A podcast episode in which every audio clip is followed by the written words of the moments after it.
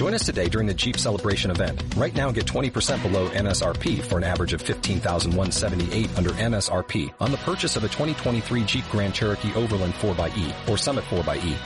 Not compatible with lease offers or with any other consumer incentive offers. 15,178 average based on 20% below average MSRP from all 2023 Grand Cherokee Overland 4xE and Summit 4xE models in dealer stock. Residency restrictions apply. Take retail delivery from dealer stock by 4-1. Jeep is a registered trademark. Honrada estar aquí esta noche y sobre todo tener a mi lado a Valerie, que es una mujer sabia, una mujer eh, a mi modo de ver y a mi sentir muy ejemplar. Y, bueno, yo quiero pues darle la palabra a Valerie, porque lo que acabamos de ver es eh, la visión también de la hija, pero qué bueno también conocer la visión de la madre y la visión de, de la mujer sabia, de la mujer conocedora, de la mujer que se sale de lo convencional para tomar la decisión de vivir su propia vida vivirla desde el centro de su ser, vivirla desde su corazón, desde su alma. Eh, creo que vamos a tener una conversación eh, no solo en torno a la película, sino también a los libros de Valerie, porque ella tiene dos libros que, que son el, el, viaje al corazón del Amazonas, es este libro que pues también está disponible, y en el libro lo que se cuenta es eso, la expedición de la vida de Valerie, la expedición del alma. Yo creo que es como la expedición de toda tu, tu vivencia, de tus decisiones. Y, bueno, también está este otro libro que es eh, un cuento, un cuento en cuentos. El prólogo es de Angelita. Eh, yo quisiera empezar solamente mencionando una parte del prólogo de Angelita. Y luego, pues sí, pues obviamente tú tienes la palabra, Valerie. Eh, Angelita describe a Valerie, como lo decía Ana hace un momento. Así es Valerie, espíritu libre de experiencias amargas y dulces, por las que ha pasado en esta pequeña bolita azul con tempestades. Ella bien sabe que la literatura es un arte para redimir el amor, conjurar negaciones y reconciliarse consigo misma. Aún más, aún más que extraordinarios minicuentos, el libro también posee una discreta sabiduría administrada en pequeñas dosis que el lector puede descifrar y degustar. Bueno, yo digo que, que, Angelita describe a Valerie por sus narraciones, pues por como aquí lo dice, son cálidas, profundas, expresivas y a veces graciosas, irradiando además un sentimiento de relajación y bienestar. Yo los invito a que conozcan estos libros y bueno, mmm, Valerie, un poco como el tema de, nuestra conversación tiene como, como cuatro temas centrales, digamos. Uno es el camino del alma, el recorrido que tú haces de tu alma en esta experiencia de vida. Y, lo primero que, surge en, tanto en la película como en los libros es el tema de la libertad cuando tú decides vivir tu vida y dejar que otros también vivan su vida. Esa, es como la libertad. En uno de tus libros tú hablas de dar un beso a mi vida, que tú misma te des la oportunidad de vivir tu vida y revelar lo que tú realmente eres, ¿sí? A través de una de las nuevas experiencias. Eh, sobre ese punto, yo quisiera que tú nos, nos contaras o conversaras un poco acerca de, del tema de la libertad, cómo has sentido y cómo has vivido la libertad. Pues creo que es cuestión de dar libertad a los demás y cuando uno da libertad a los demás recibe eh, la libertad.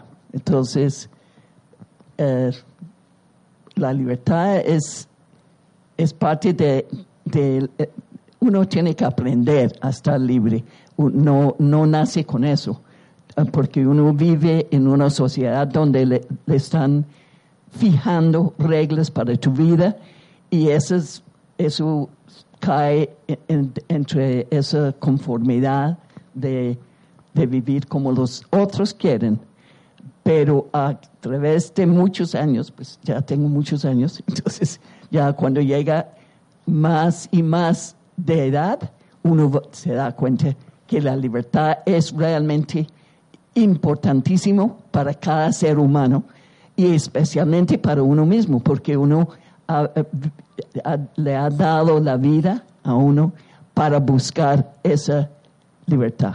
Mejor dicho, libertad, libertad.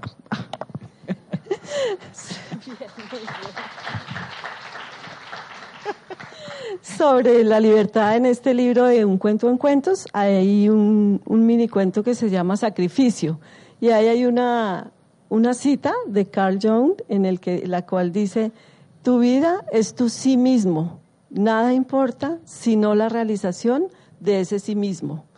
Y también dice, el objetivo de la vida es el autodesarrollo, el de realizar nuestra naturaleza con perfección. Por eso cada uno de nosotros estamos aquí. Hoy en día la gente tiene miedo de sí mismo.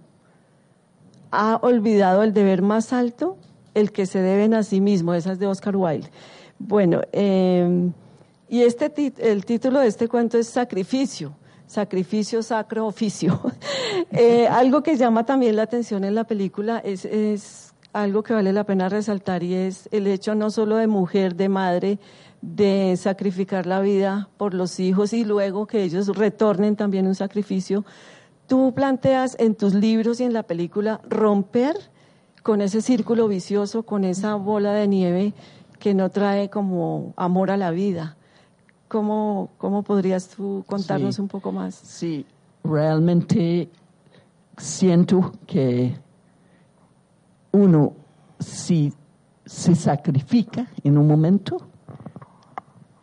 para los hijos, deja los hijos ya reciben un rastre muy, muy malo para la vida de ellos. Yo recuerdo en, en una de después de la, la, película, una mujer me dijo que su mamá había sido una mamá totalmente um, dedicada a sus hijos, no hizo nada absolutamente para su propia vida y ahora, eh, ella dice, ahora me siento increíblemente culpable cuando no voy a visitarla o voy a cuidarla porque todo lo que ella hizo por nosotros y realmente eh, ahí está, ahí está el rastro. Esa mujer dejó de vivir su propia vida y, y ahora los hijos están sintiendo culpable. Y eso es una, una cosa muy terrible dejar a los hijos. Yo nunca quería que mis hijos sintieran eso. Sobre ese punto, Valerie, la película muestra como que hay, la mamá dejó los hijos, pero también hay que tener en cuenta que pues ellos también tomaron sus propias decisiones y tu esencia es una mujer eh, de un espíritu libre que viaja, que todo el tiempo está viajando, eres una gitana, eres una mujer de conocimiento, de confiar. Y bueno, eh, ese es como el punto de vista que, que aparentemente se muestra como, ay, esa mamá que dejó los hijos. Pero resulta que ellos iban, volvían y también tomaron la decisión de la ciudad. Y tu vida no era la ciudad. ¿Cómo ha sido para ti esta digamos, estas experiencias de estar aquí, de estar allá? Ahora me sacaron a, la ciudad, sí, claro. Sí, yo recuerdo que un, una persona, un hombre me dijo en un momento, ¿tú crees que a los 11 años un niño puede irse? yo dije, irse, no es que se fue al mundo, se fue donde el papá.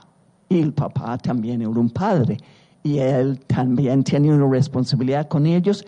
Y no solamente eso, los hijos necesitan conocer a su papá, ellos necesitan conocerlo.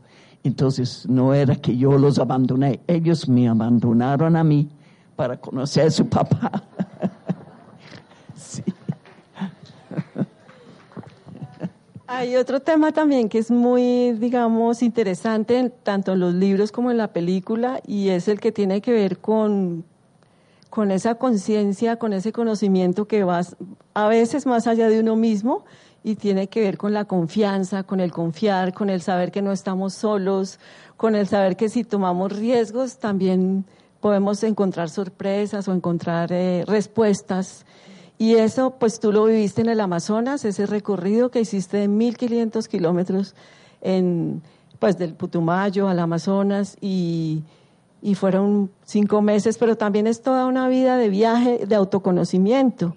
En ese punto yo quisiera solamente mencionar acá eh, algo que también lo, lo, resalta la película y, y es un, un texto tuyo en el que dices, aprendimos que los peligros del camino no son nada más ni nada menos que los mismos peligros de la vida. Solo el hecho de estar vivos nos abre a ciertos peligros y vivir plenamente implica estar abierto al riesgo. Cuando continuamente nos negamos a tomar riesgos, cuando persistimos en cuidarnos de lo inesperado, de lo desconocido, sentimos, eh, a ver, a ver, sí, de lo desconocido, nuestra vida es sofocada y la existencia se vuelve nada más que una rutina gris. No arriesgarse puede volverse un hábito y el hábito tiene el peligro de convertirse en un vicio. El vicio de escoger siempre lo seguro. Esto tronca nuestra vida y es un insulto a nuestra energía de fuerza vital, que se renueva cada vez que confiamos en ella, cada vez que tomamos un riesgo. ¿Y no será que el vicio de evadirnos de la vida nos mata? sobre ese punto, Valerie, tú quisieras como contarnos en tu propia experiencia cómo ha sido confiar en tu intuición, confiar en ti misma, a pesar de los riesgos que encuentras en el camino. Pues confiar, confiar es como tener fe, es tener fe que todo va a salir bien y, y es confiar en, en una energía que uno no lo puede experimentar hasta que uno no tome el riesgo. Cuando uno tome el riesgo, está abierto a recibir esas energías eh, divinas, porque hay, hay una divinidad, hay alguna energía divina, y uno cuando está en viaje, está arriesgando, está aventurando, uno siente más cerca de esa divinidad. Es como, es como automático. Cuando uno sale de lo conforme, el, el, hábito y la, la, la no arriesgarse, sino estar todo el tiempo protegido por la rutina, entonces uno abre y automáticamente se siente la, cercanía de esa divinidad. Hay un momento que estamos en, en la selva y recuerdo que yo salgo a orinar, agachado ahí mirando el cielo. Y miré el cosmos y en un momento dije, muéstrame su poder. Pues no sé por qué dije eso, muéstrame su poder. Y en ese momento bajó una estrella fugaz. Y yo dije, pues no necesitaba prueba realmente, pero pues, eso fue. y me quedé con escalofrío porque realmente era maravilloso. Eh, ahí yo me di cuenta que sí, ahí está alguna energía que está consciente de uno cuando uno está consciente de ellos, de él, él, ellos, no sé. o ellas. Sí. Eh, hay una cita también en el libro de Gonzalo Arango, dice, goza el camino que es eterno, no la meta que es fugaz, y siento que es lo que tú has hecho también. Y en ese sentido, tú has tenido como esa conciencia, ese conocimiento de la intuición, es una conexión directa con el corazón, una conexión directa con tu ser, con el espíritu, como con esa fuerza vital que siempre te da un conocimiento inmediato que tú no necesitas aprender, es algo es como la intuición. Eh, yo siento en este momento que, bueno, hay unos temas que queremos conversar, pero también me parece interesante que tú puedas como aclarar algunas cosas de la película, porque claro, las personas ah, pueden tener una imagen un poco, cierto, como diferente, entonces no sé si quieras comentarlo de... Sí, yo, yo estaba aquí para responder a preguntas y hay preguntas y yo sé que todo el mundo tiene, la primera pregunta tiene en su cabeza es por qué el gato está comido por la boa. Y claro, y eso fue algo que yo, yo nunca sabía que se iban a incluir eso en, en la película y sin explicación.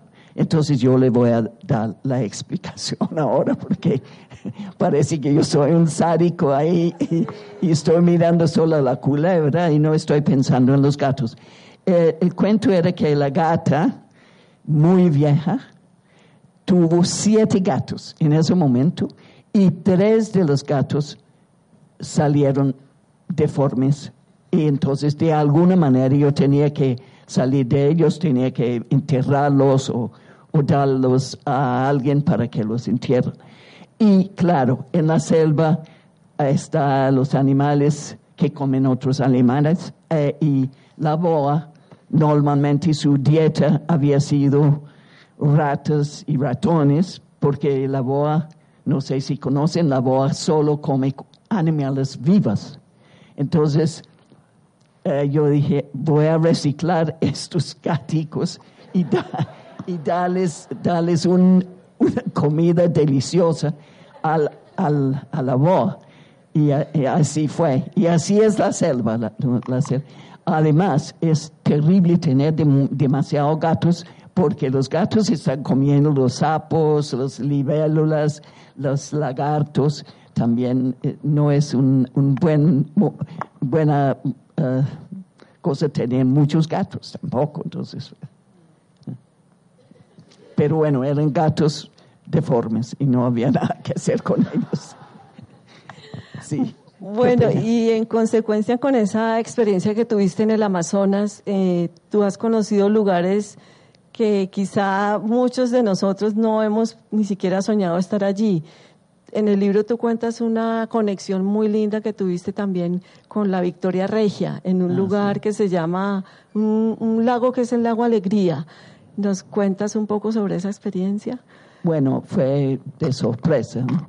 de sorpresa porque precisamente estábamos en viaje y nos habíamos perdido, perdido el camino en el Putumayo. Pues hay muchos desvíos y, y si uno no, no, no, tiene un mapa, está, uh, a veces uno se pierde y per, nos perdimos en ese momento y fue maravilloso, fue una pérdida fabulosa porque topamos con, con la, la la, la, el, la Victoria Regia. La Victoria sí, Regia. la flor de loto que está ahí. Sí. Yo pierdo las palabras.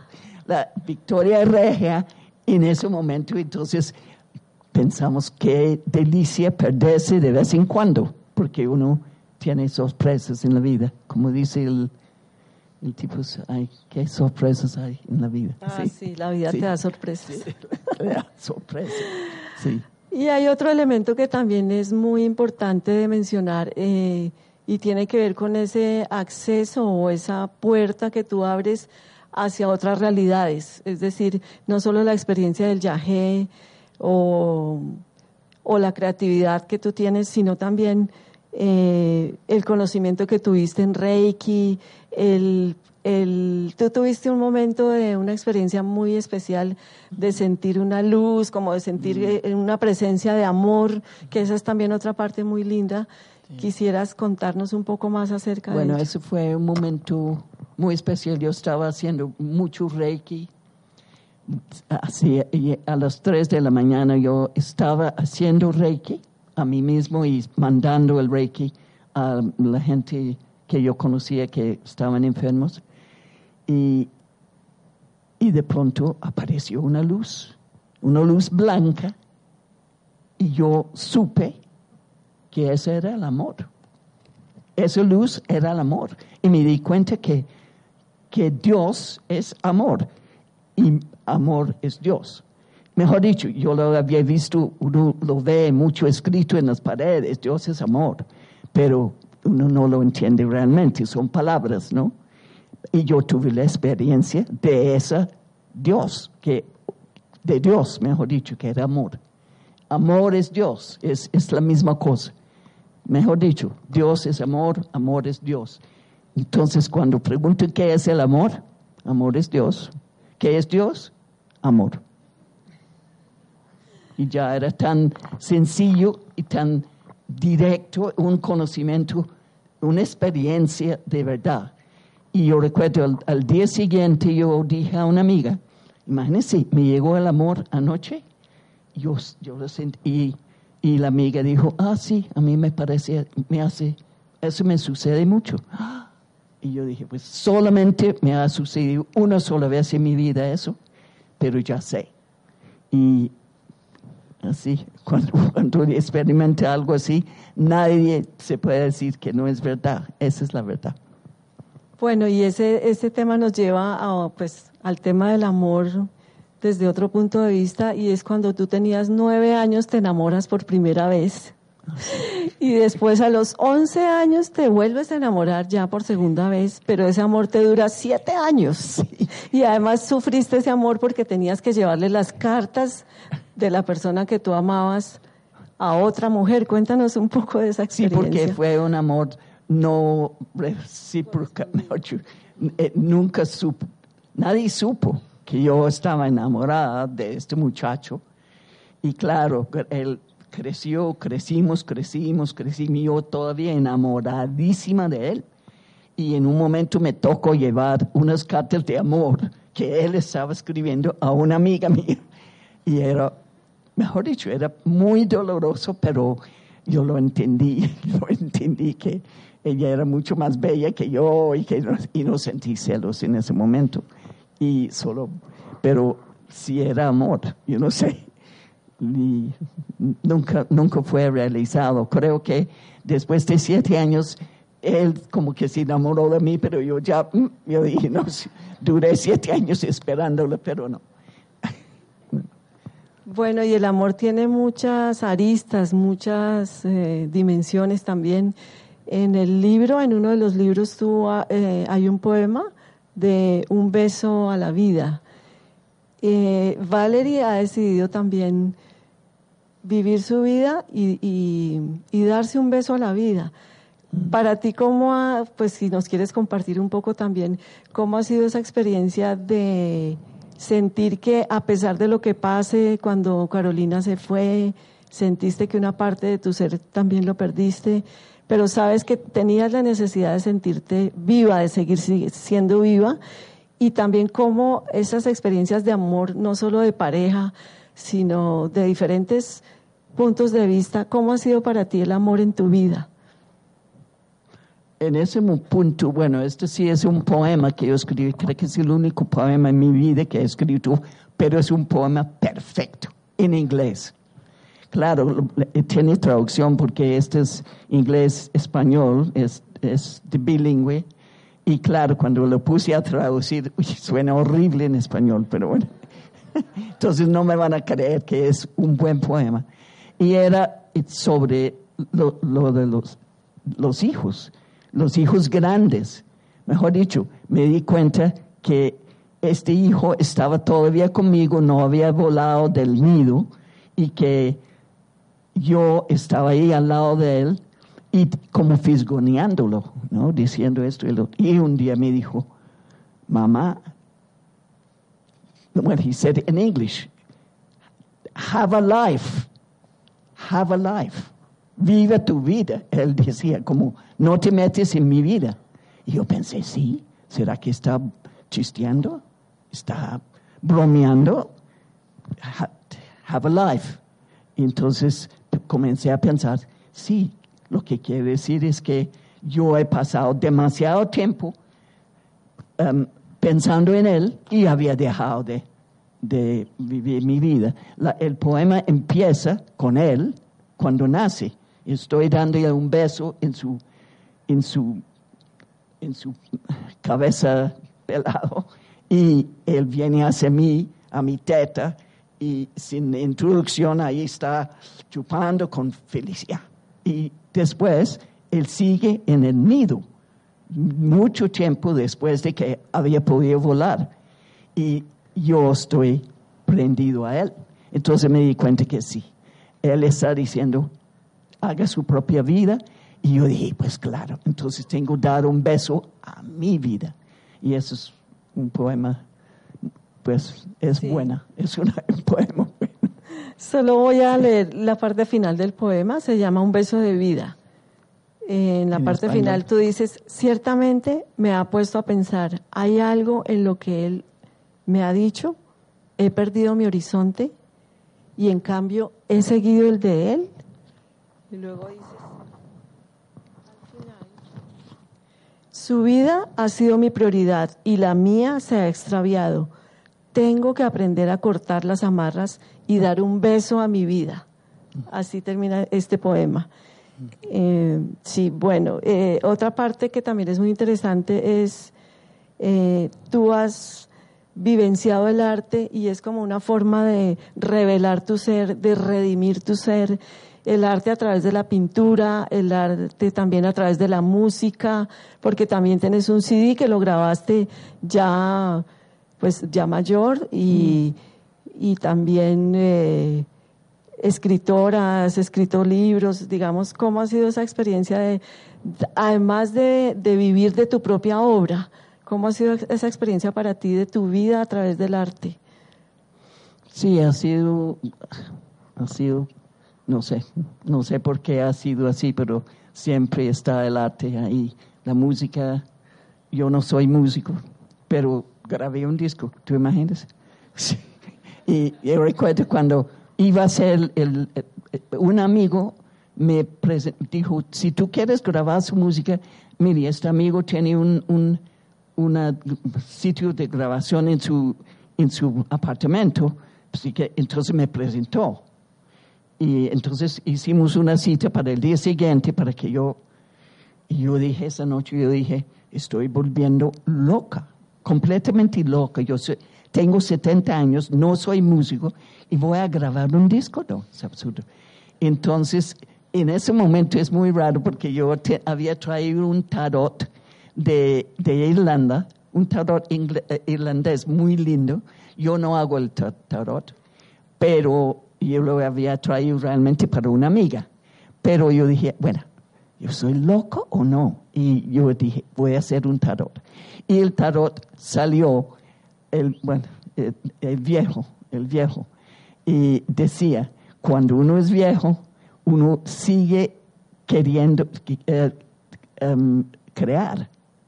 Uno está en la cre- creatividad de todas maneras. Ya no es para ser famoso, no es para ninguna otra razón, sino porque es una necesidad del alma. Entonces, cuando yo leí eso, yo dije, ay, lo voy a hacer. Y realmente salió bien, sin que yo soy buena música, pero está bien y, y rico y la gente ha gozado el disco. Claro que ahora casi nadie tiene discos, eh, nadie tiene CDs, es todo en otra forma. Ya una amiga me dijo, no, no se preocupe, póngalo en, en YouTube y ya puede conseguir dinero con, cuando cada vez lo- que lo, lo bajan. Eso sí, no sé. Pero yo todavía tengo CDs y hay personas todavía que tienen CDs y es, es, ah, han gozado ese CD. Eh, eso hay, hay seis eh, canciones en inglés y ocho en español. Ocho son de, de, canciones muy conocidas, ¿no? Como de Violeta Parra, está el los ejes de mi carreta, que todo el mundo se identifica con esa canción. Y hay unos cuatro que yo compuse también, y, no sé si les interesa, ahí está. En este momento muchos de ustedes también se preguntarán, bueno, ¿y cómo ha sido esa relación entre Valerie y, y Claire? Y en este momento, ¿cómo es esa relación Sí. tuya con ella? Si Sí, muchos preguntan eso después. Dicen, ¿qué, qué pasó después de la película? Como que... Y claro, Claire norma- normalmente responde a la pregunta y dice que realmente nosotros siempre hemos tenido una buena relación. Aunque en la, en la película ella me critica, y, y- y- pero siem- siempre hemos podido. Tal vez eh, eh, la película muestra que sí hemos podido hablar, ¿no? Hemos podido hablar cada uno y eso es la, la- lo mejor de la relación, porque tal vez en muchas familias no nunca ha habido posibilidad de enfrentarse con sus hijos o, o los hijos enfrentarse con uno. Y eso sí pudimos hacerlo en público, imagínense. Sí. Bueno, otro tema, yo no sé cómo estamos. eh, otro tema, eh, bueno, más que tema es como el viaje de la vida, los viajes. Eh, aquí tienes una cita también muy linda de Eliot. Dice, y el fin de toda nuestra exploración será llegar al punto de partida y conocerlo por primera vez. Sí, esa es una cita, esa es una cita que está muy repetido.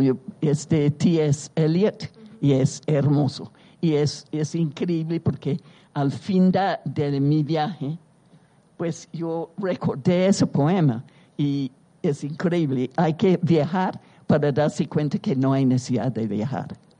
Eso es increíble.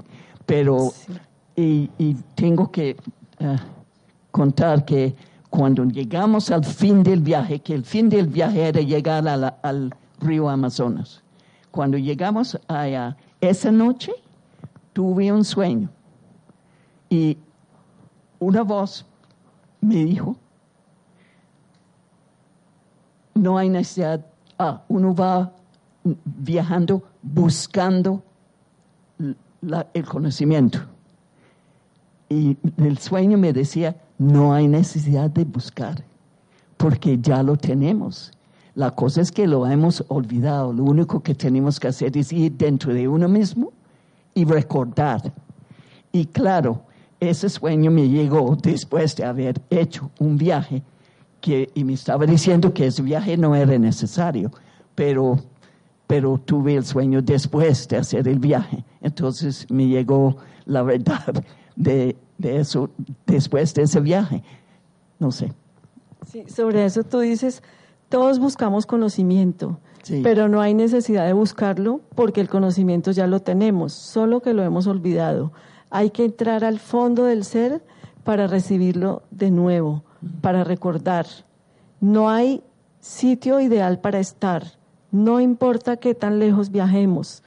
El sitio lo encontraremos dentro de nosotros mismos, donde sea que estemos. Eso es como lo que tú resaltas. Sí, sí, cu- cuando Claire dice en la película, ah, en la película, en la vida, pues, dice que no sentía que no tenía un centro. Yo sí, yo sí, yo pienso que eso sí ese es un momento en la vida, uno a veces siente eso. ¿Dónde es mi centro? Una vez yo sentí lo mismo y una vocecita me dijo, el centro es adentro. No importa dónde esté uno, el centro es adentro. Entonces no es cuestión de hacer, estar en un sitio, sino con uno mismo, adentro. Y, y cuando yo tuve ese sueño, que era verdad, y porque todo lo que escribió ahí es verdad, eh, fue increíble porque yo dije, pues la gente van a pensar que yo inventé eso para el término de- de- de- del libro. Y no, me llegó ese conocimiento al final de mi viaje, en- para- cuando llegué al Amazonas.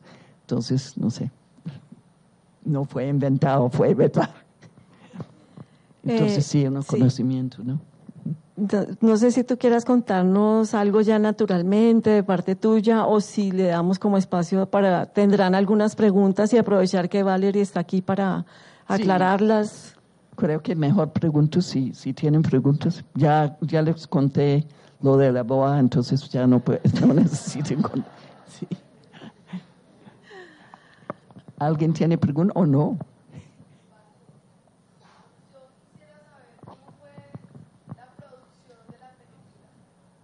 Ah, ¿Cómo grabaron? ¿Cómo fue todo eso? yo no sé, yo no sé nada de eso. Eso sí tiene que preguntar a Claire y a Gustavo, el, el editor.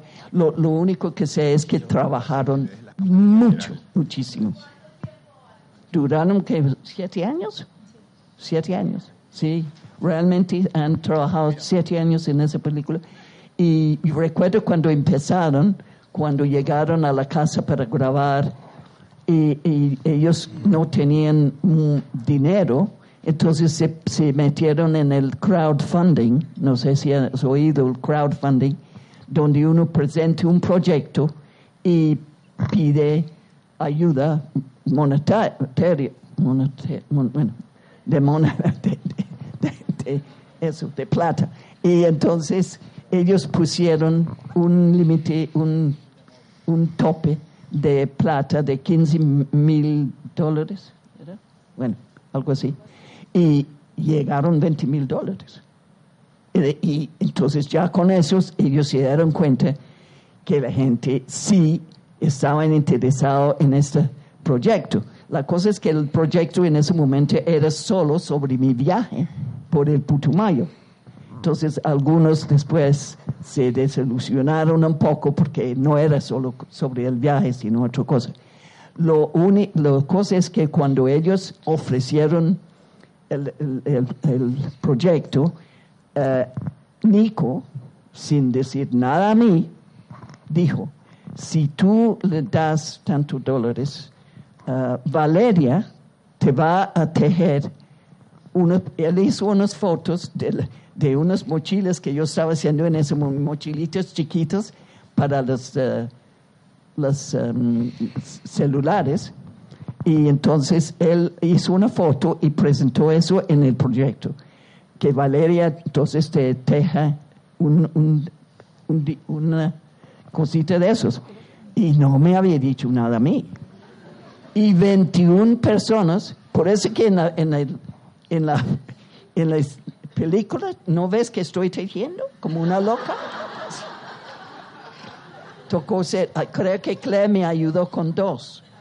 Y yo tenía que, pues dice que me dieron un poquito de dinero para cada, pero no recuerdo si me pagaron, pero me, ten- me tenían Además, otra cosa que era aún peor, Nico, sin decir nada a mí, dijo, si da mucho más dólares, claro, ah, Valeria te, te compone una canción sobre su... y yo dije, ¿qué, Nico? ¿Cómo va a decir eso? Pues afortunadamente solo una persona pidió la canción. y era sobre un niño que no había nacido todavía y me salió bien, no sé cómo. Después lo grabaron y le re- regalaron el disco a, a la familia y pues lo pude hacer, pero yo dije, no, Nico, eso sí. No, no, no.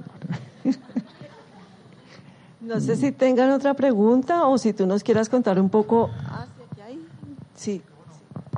Eh, pues realmente expresarte mi admiración, Valerie. Eh, ¿Dónde lloré, lloré. Ah, ¿Dónde está?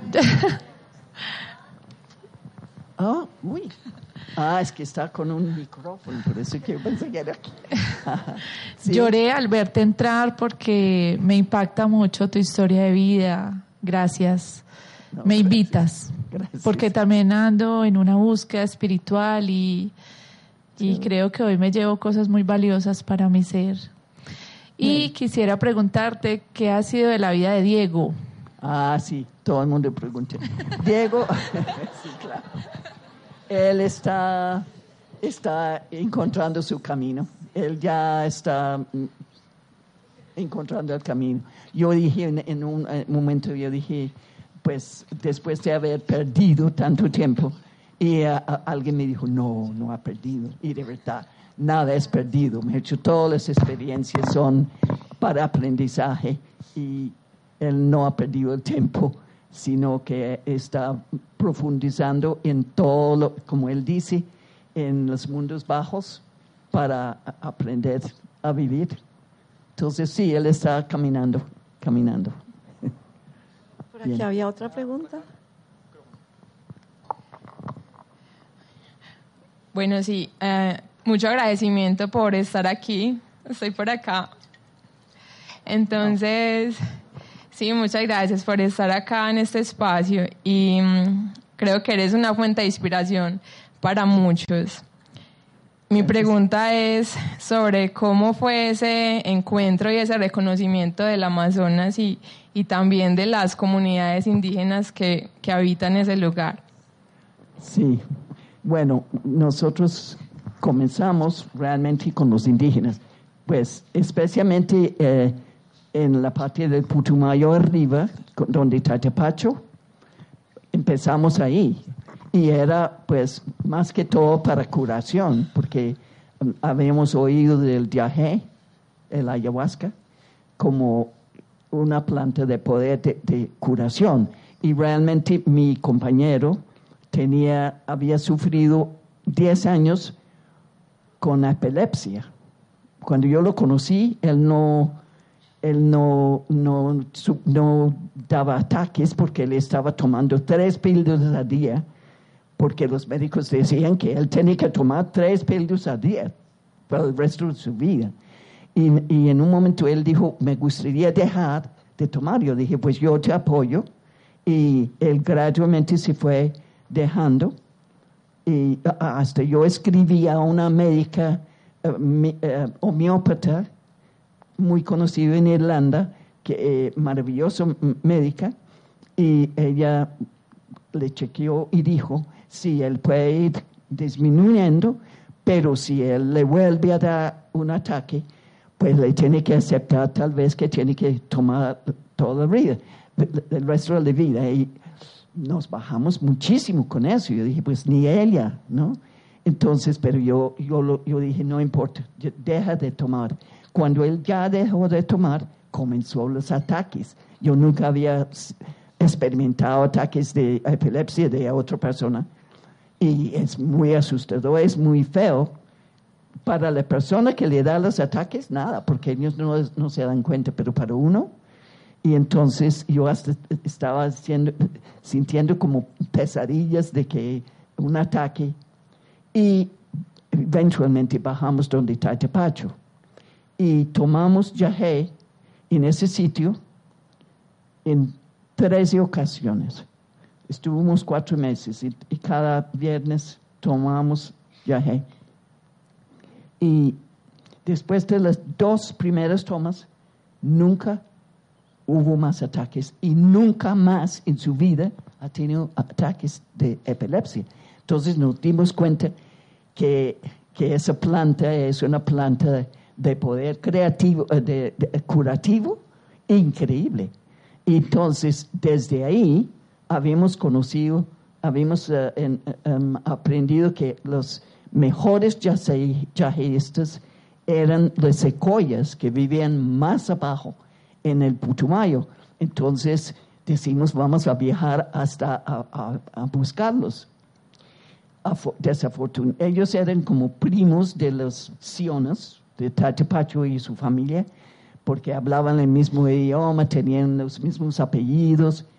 Y cuando llegamos a, donde los secoyas, nos dimos cuenta que se habían, los habían evangelizados hace 15 años y entonces ha- habían quitado, los evangélicos, le habían quitado el yahé, que es el del diablo y que increíble, mejor un increíble daño que hacen los evangélicos en todo el Amazonas. Y entonces, pero esa gente nos invitaron a vivir con ellos, vivimos con ellos, nos construyeron de una vez una, un- una chocita al lado de los abuelos y duramos dos años viviendo con ellos. Cuando bajamos por el río, después de decidir salir de ello, cuando Diego se fue para, para Bogotá, decimos, pues estamos aquí, pero sin hijos, pues no, y tenemos, ya teníamos conocimiento, sabíamos remar, pescar, habíamos aprendido muchas cosas con ellos. Eh, a propósito, la gente en el, en el río nos preguntaban, uy, viviendo con los indios, ¿y qué los enseñaba? Enseñaba a los indios. ¿Qué se puede enseñar a un indio? Nada. Ellos saben todo. Ellos construyen sus casas, cultivan su, comida, ah, ah, hacen sus propios medios de transporte. Mejor dicho, ¿qué se puede enseñar a un indio? No, nosotros fuimos a aprender y realmente aprendimos y, y la sencillez de la vida también. Y afor- desafortunadamente los muchos indígenas que ya están muy, muy cerca de la civilización ya se pierden su, su cultura y llegan a, al mano blanco mortal, como dice Silvio en una canción, no sé si recuerda esa canción, la mano blanco mortal, que es realmente la, civilización que nosotros hemos creado y perdido tanto. Claro que no podemos ir para atrás. También tu mundo ha estado marcado por la, el conocimiento y la sabiduría indígena, no solo en el Amazonas, sino también en la Sierra Nevada de Santa Marta. Sí. Ahí tuviste también. Eso empezó, claro, empezó ahí, claro. Y allá sí están los indígenas realmente sabios, que son, ya como ellos mismos dicen, pues ellos son inmortales, ellos están en otro, en otra dimensión, pues ya ellos nos miran a nosotros y sabemos, saben que nosotros hemos hecho tantos daños y hemos olvidado la madre tierra.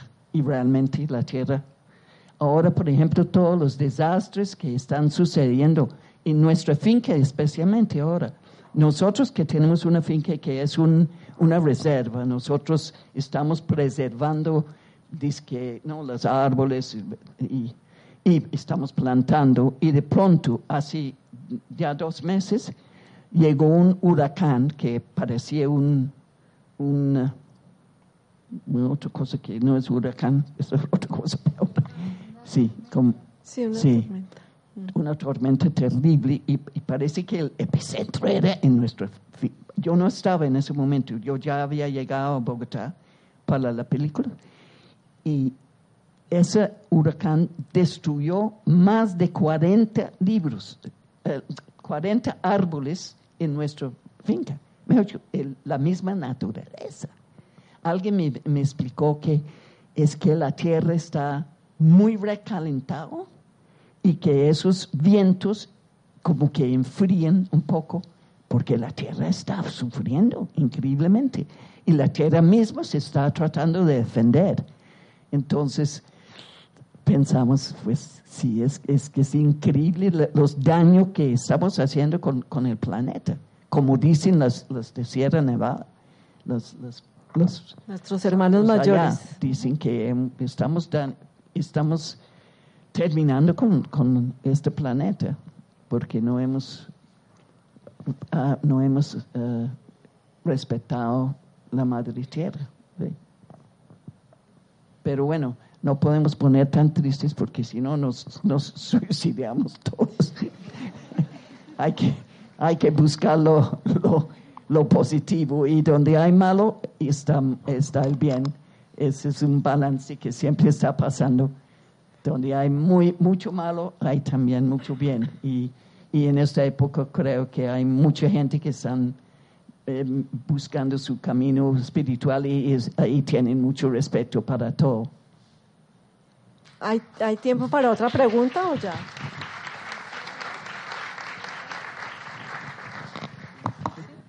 Buenas noches. Pues yo entiendo la película como en un mensaje sobre una relación directa y sencilla, eh, honesta, eh, frente a la naturaleza y a las relaciones humanas, más o menos.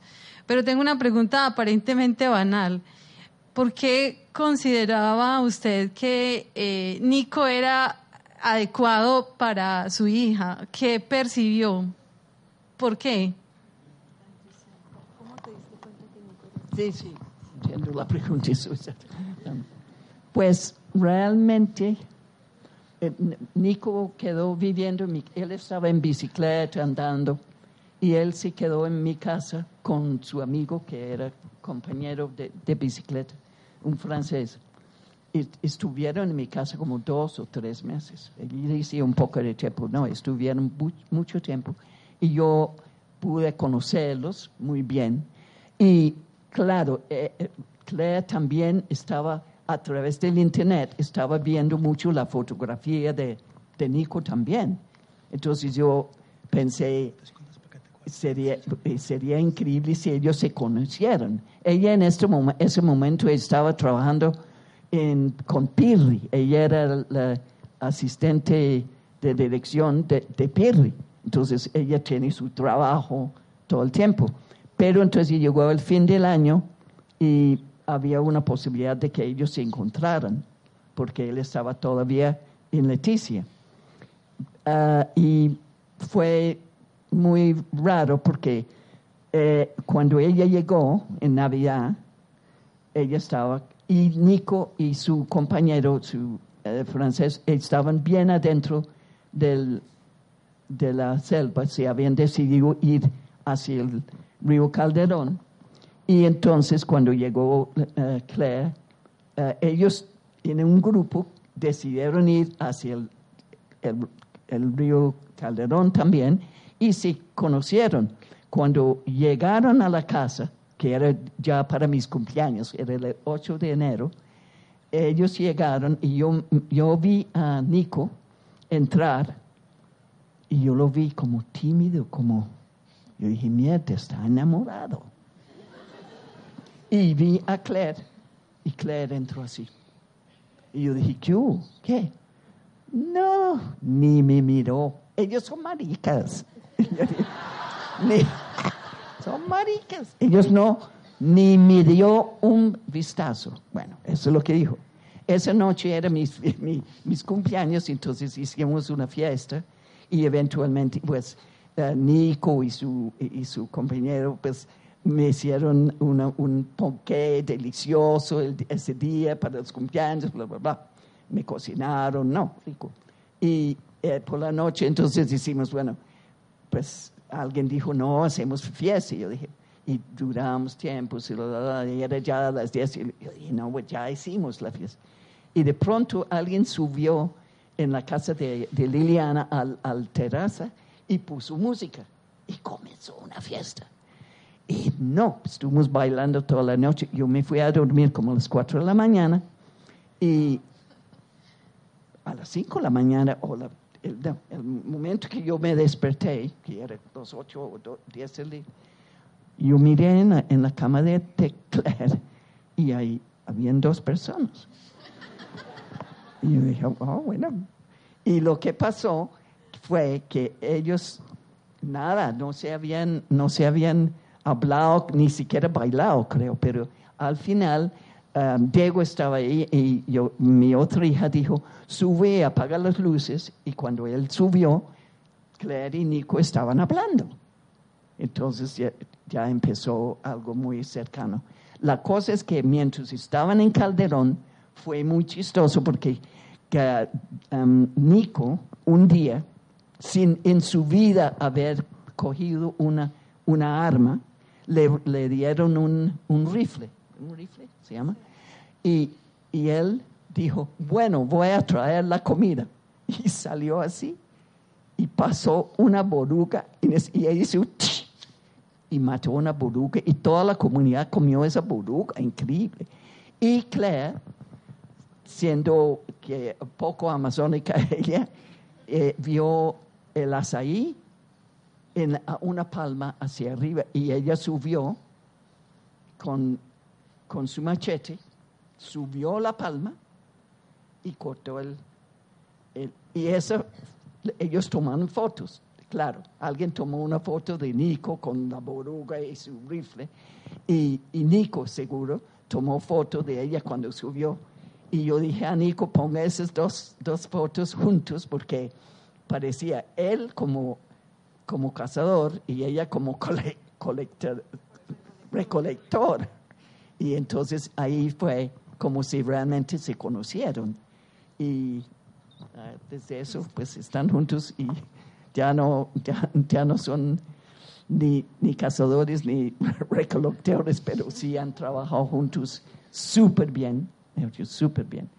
Y tuvieron su hijita también divina. Noah.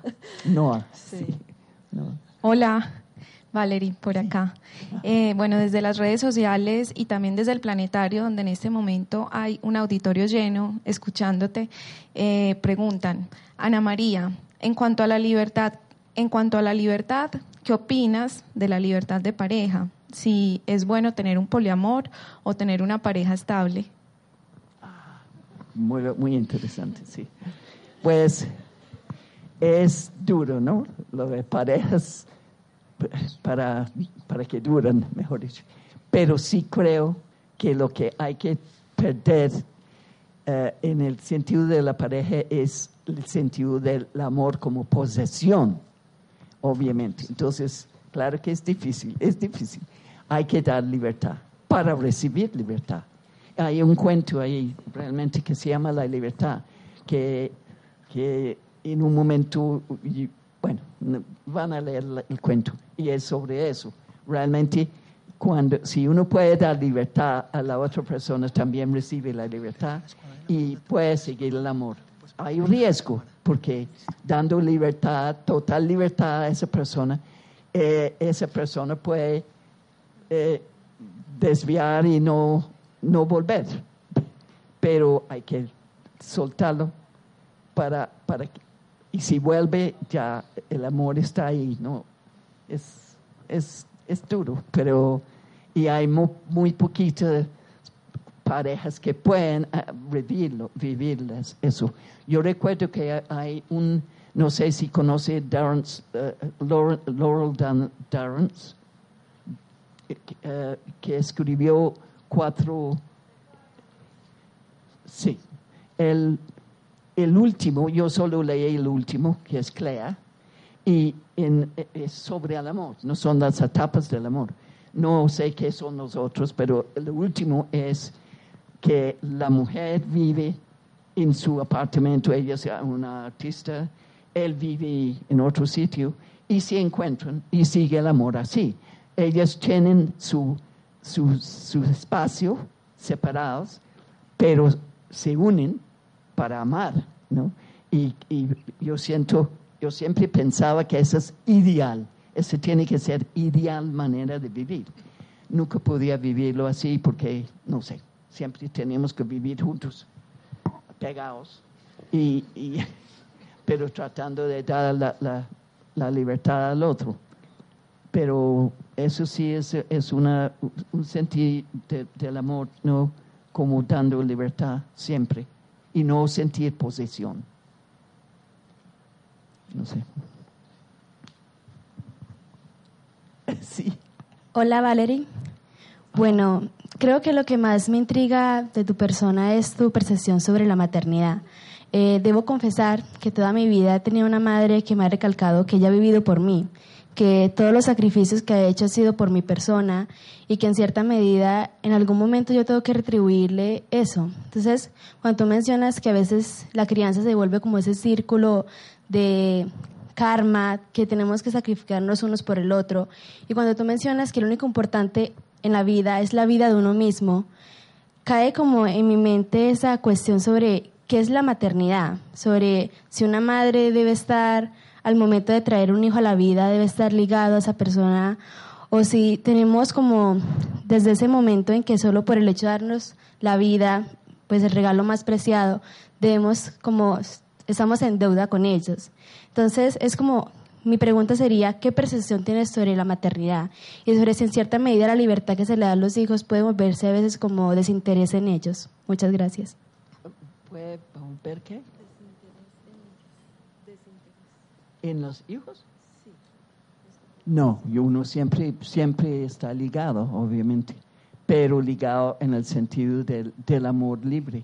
Mejor dicho, ahí está, con los hijos es igual. Mejor dicho, el amor no es no es una posesión. Yo no poseo a mi hijo.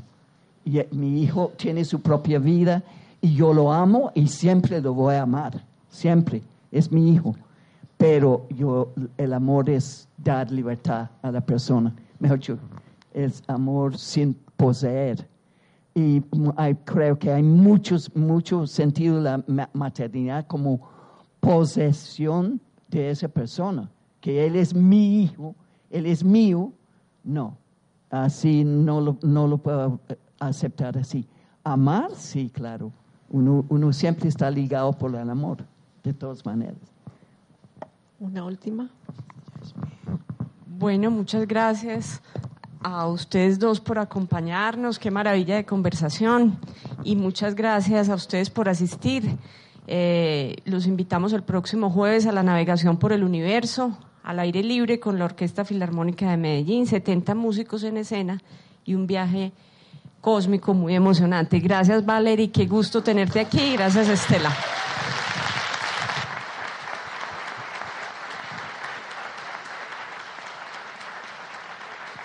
Gracias a ustedes, el público más chévere que hemos tenido.